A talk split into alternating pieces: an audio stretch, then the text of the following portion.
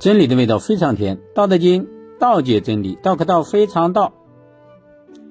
今天我们讲《道德经》的第十三章：宠辱若惊，贵大患若身。何为宠辱若惊？宠为下，得之若惊，失之若惊，是谓宠辱若惊。何为贵大患若身？吾虽有大患者，唯我有身，几无无身，吾有何患？故贵身为天下，若可寄天下；爱身为天下，若可托天下。老子圣人这一章讲。宠辱若惊，贵大患若身啊，就是人啊得到宠爱和遭受到侮辱啊，都会像受到惊慌害怕的那个样子，让人感到心生不安。所以重视宠辱这个啊，让人产生忧虑担忧的问题呢，就如同像重视自己的生命一样重要。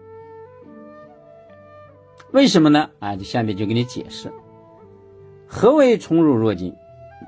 为什么叫得到宠辱和遭到侮辱，都会像受到惊慌害怕一样的令人不安呢？老子圣人就说了：因为宠为下，得之若惊，失之若惊。啊，因为宠爱呢，它是一种等次品级比较低的一种行为状态，啊。你得到它，你也像受到惊慌害怕一样；你失掉它们，你更加惊慌害怕。这样的情形呢，就叫宠辱若惊嘛。比如说啊，你受到宠了，这个场面很大。比如说你突然从一个级别比较低的人，突然现在给你。升职了，升了一个大官，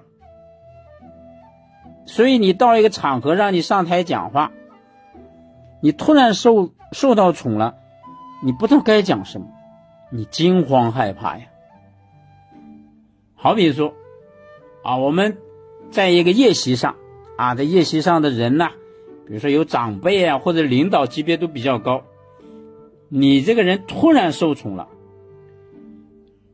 突然让你做主桌了，或者让你在大家面前表演了、讲话了，你不就是惊慌害怕吗？一下受宠辱啊，人是受不了的。所以这种行为呢，都会惊慌害怕的。所以这些呢，老子就说，宠和受宠和受辱啊，一样是惊慌害怕。何为贵大患若身？就是我们重视啊，这种这个大的这种忧虑啊、担忧啊，要像重视自己的生命一样重要。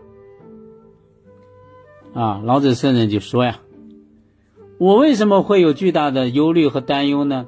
的原因呢？那是因为我有这个人的这个躯体呀。等到我没有这个人的躯体的时候，我还有什么可以忧虑担忧的呢？”所以呢，就是这个原因，我们怎么用人呢？哎，老子圣人就说了，把那些能够做到啊，重视天下、爱惜天下啊，不惜用自己的生命帮助天下这种人呢，你就可以寄托管理天下，就把这个重任就可以交给这样的人啊。爱以身为天下，如果能做到啊，爱惜天下，不惜用我们自己的生命啊去帮助天下，那这种人呢，我们就可以托付他，把保护天下这个工作呀，保卫天下这个工作这个重担呢，就可以托付给他。因为什么？因为人。就是因为这个身体才会担忧嘛。如果他能把自己的生命奉献出来，热爱天下，那这种人你还有什么可担忧的，是吧？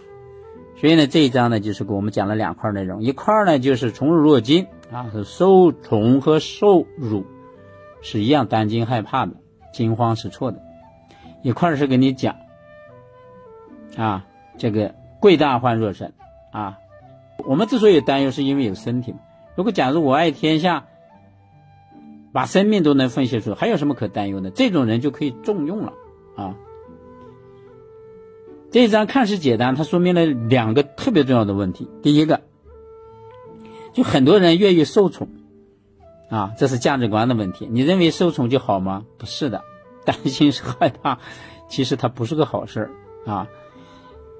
那么还有一个就是，你只有啊把自己的生命啊献给天下的时候，才能得到人们对你的信任嘛啊。所以那些。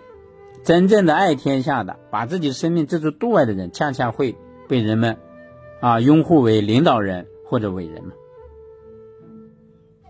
好，我们好好的细品这一章，傅声亮。